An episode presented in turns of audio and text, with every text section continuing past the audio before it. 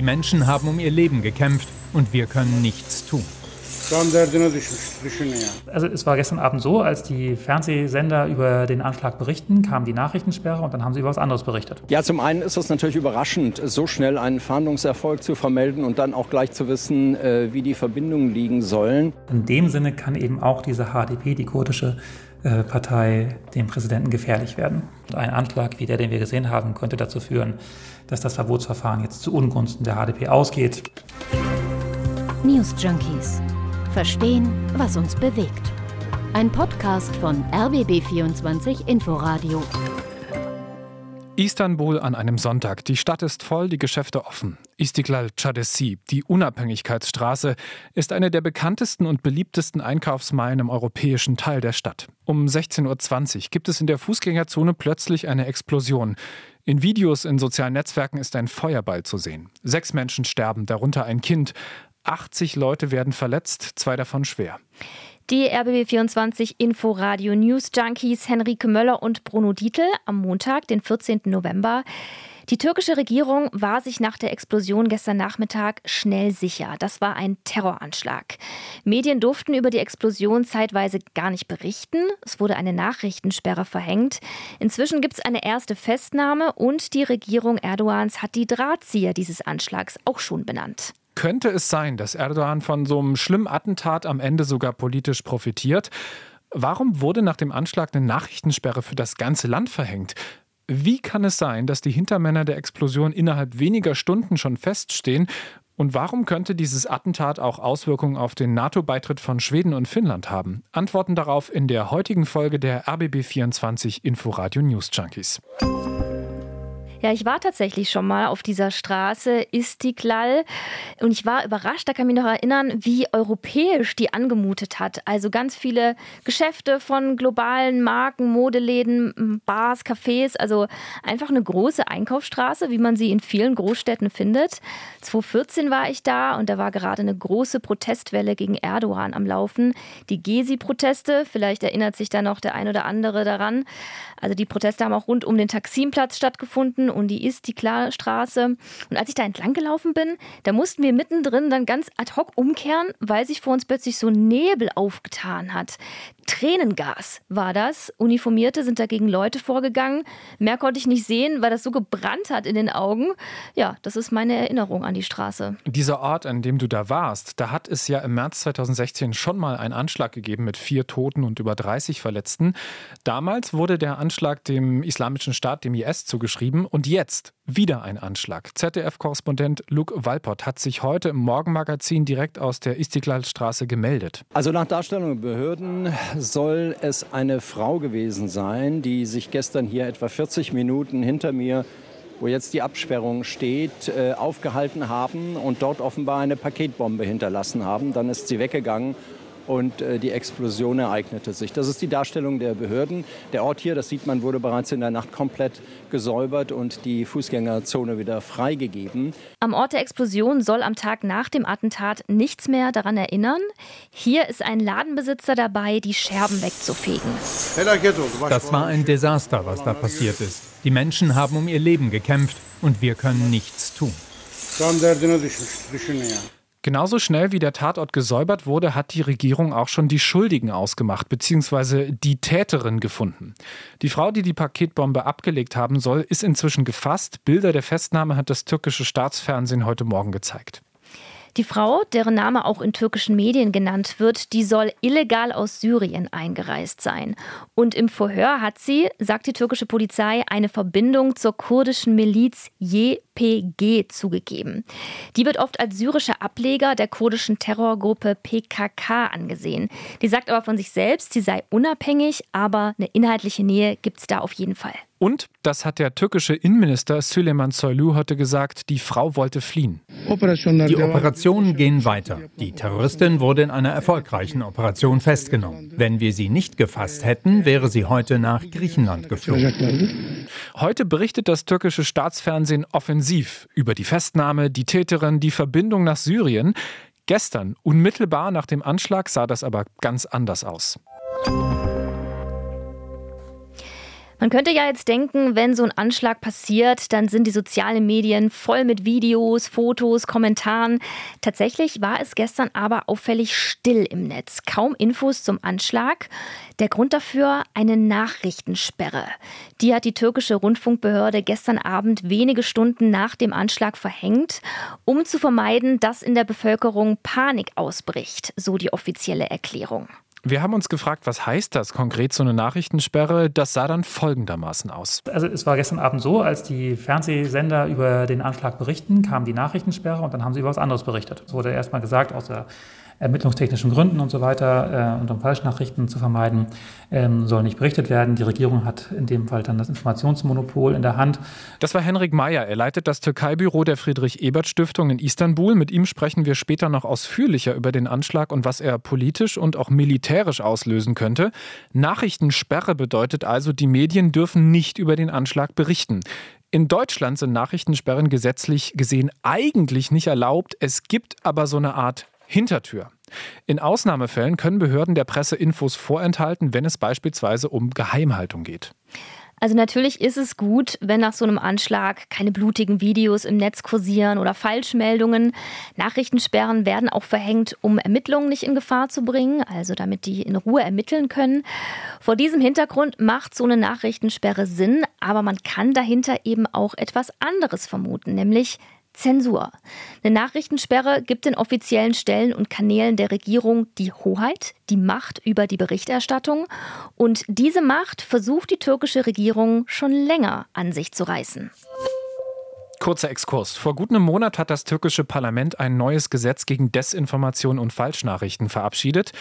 Kritiker sagen aber, dass das Gesetz kritische Berichterstattung verhindern soll. Man weiß eigentlich nicht genau, was am Ende als Falschnachricht interpretiert werden kann und interpretiert werden wird. Also man weiß wahrscheinlich das, was sozusagen der Regierung nicht gefällt. Es erhöht zunächst einmal die Unsicherheit und damit letztlich die Selbstzensur bei türkischen Medien und bei türkischen Journalisten. Das heißt, es werden in unabhängigen Medien, ja, die Kollegen werden sich sehr genau überlegen, was sie verbreiten und was sie nicht verbreiten an Informationen und worüber sie berichten. Und der ohnehin ja sehr enge Spielraum für unabhängige Medien wird noch enger. Christian Mier ist es von Reporter ohne Grenzen. Mehr über dieses neue umstrittene Gesetz in der News Junkies Folge Endgültiges Ende der Pressefreiheit in der Türkei. Die ist am 14. Oktober rausgekommen. Wenn Fernsehen und Radio nicht mehr berichten dürfen, dann geht man halt auf Twitter, auf Instagram und so weiter, würde man ja meinen, und sich da informieren. Aber selbst das ging anscheinend in der Türkei nicht mehr. Henrik Meyer von der Friedrich-Ebert-Stiftung hat uns gesagt, dass er das Gefühl hat, dass das Internet gedrosselt ist. Soziale Netzwerke wie Twitter, die waren nicht mehr zu erreichen.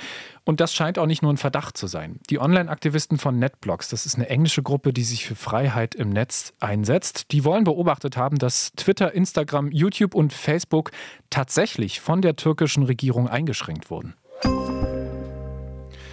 Über 1000 Videos haben sich türkische Ermittlungsbehörden nach dem Anschlag gestern nach eigenen Angaben angeguckt und ausgewertet und die Verdächtige identifiziert, die die Paketbombe in der Istiklalstraße abgelegt hat.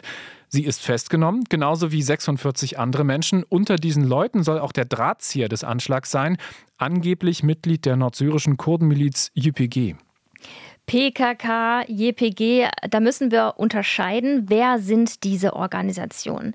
Also zum einen gibt es die PKK, die Arbeiterpartei Kurdistans. Die ist 1978 gegründet worden und hat ein großes Ziel, sagt Henrik Meyer von der Friedrich-Ebert-Stiftung in Istanbul. Die PKK hat historisch äh, als Ziel, einen kurdischen Staat zu errichten und stellt sich damit gegen alle türkischen Regierungen, die wir seit der Gründung der Republik erlebt haben, seit 1923. Und sie tut es eben auch in, in gewaltsamer Form. Und wie gesagt, sie ist ja auch unter anderem seit 1993 in Deutschland als Terrororganisation gelistet. Das heißt, sie ist insofern Erdogans schlimmster Feind, als äh, Erdogan halt der Präsident der, der Türkei ist. Und äh, das ist dann immer der aktuelle Präsident, der irgendwie auch Feind ist. Die Kurden sind mit knapp 20 Prozent die größte ethnische Minderheit in der Türkei. Sie leben insbesondere im Osten und Südosten des Landes, im Grenzgebiet zu Syrien und dem Irak. Und je nach Definition ist fast ein Viertel des türkischen Staates kurdisch geprägt. 1984 hat Abdullah Öcalan, der PKK-Anführer, seine Anhänger zum bewaffneten Kampf aufgerufen.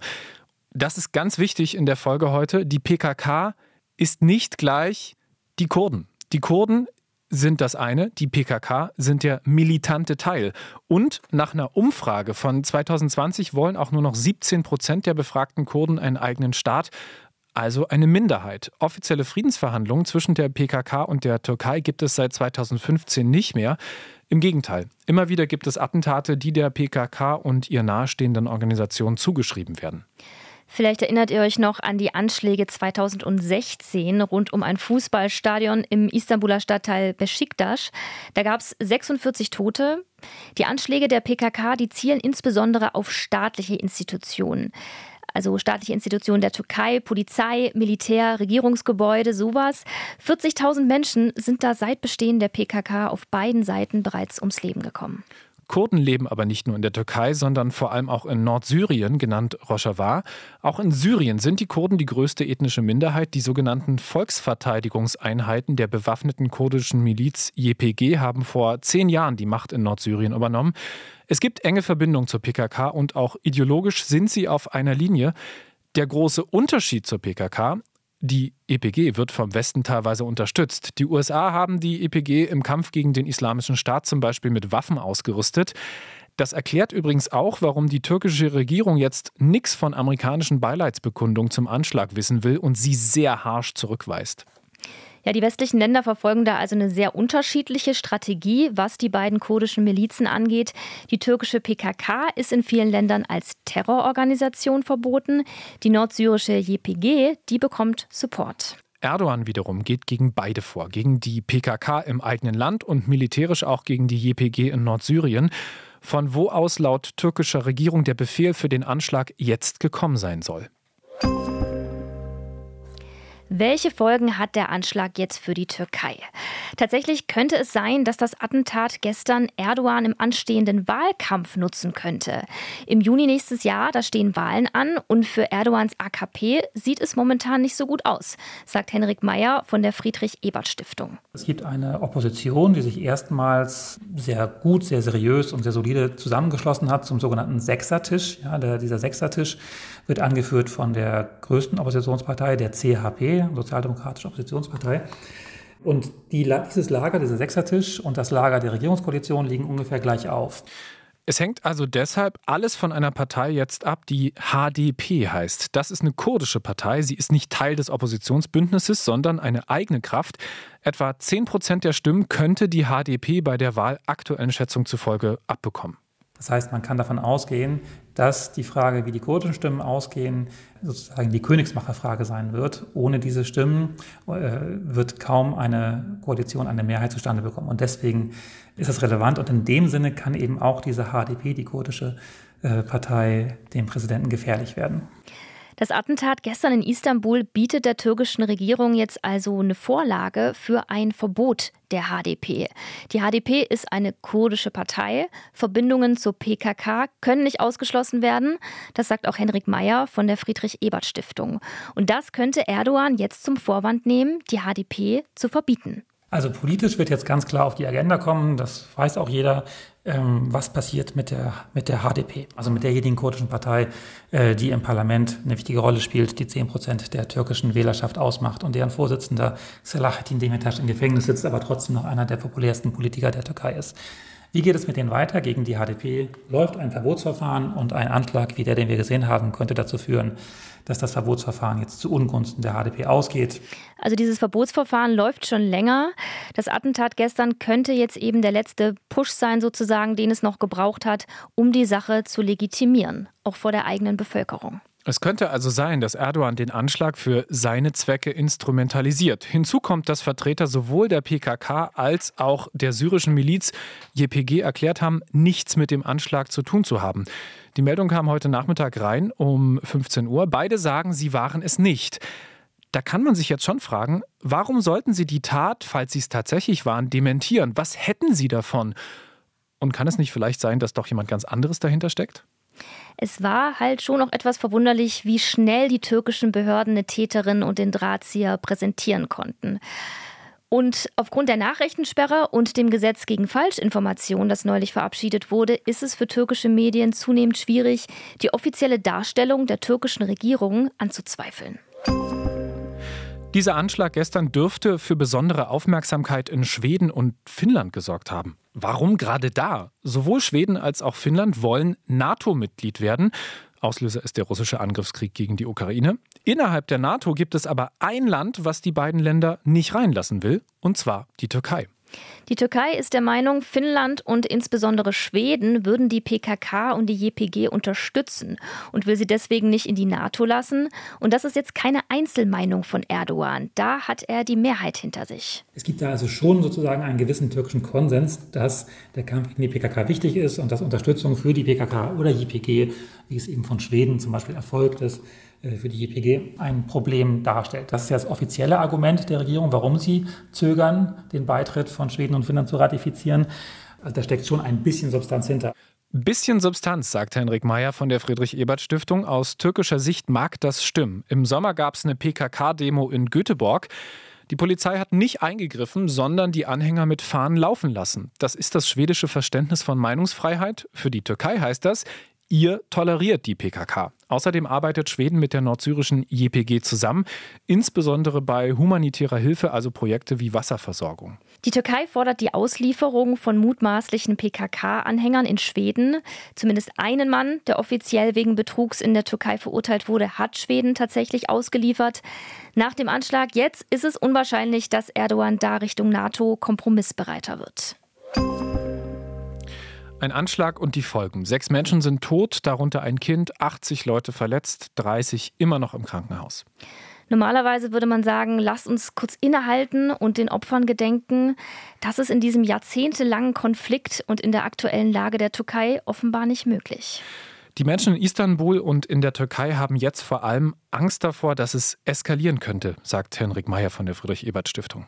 Wir alle hoffen, ehrlich gesagt, also auch die, die Menschen auf der Straße hoffen, dass dieser Anschlag in dem Sinne erstmal eine einmalige Sache bleiben wird und wir nicht ein Szenario wie zum Beispiel 2015 sich wiederholen sehen, als innerhalb kürzester Zeit alles eskalierte und äh, Dutzende Anschläge und äh, Militäraktionen kamen. Das kann wirklich niemand wollen, denn am Ende sind es, wie in diesem Fall, Zivilisten, die sterben. Nach allem, was wir Stand jetzt wissen, Erdogan beschuldigt PKK und JPG kurz vor dem Wahlkampf, die weisen jede Verantwortung zurück, stellt sich uns die große Frage, Cui bono. Wem könnte dieser Anschlag nutzen? Newsjunkies at inforadio.de. Das ist die Adresse für eure Kritik, für euer Feedback zu dieser Folge. Henrike Möller und Bruno Dietl verabschieden sich. Bis morgen. Newsjunkies. Verstehen, was uns bewegt. Ein Podcast von RBB24 Inforadio. Wir lieben das Warum.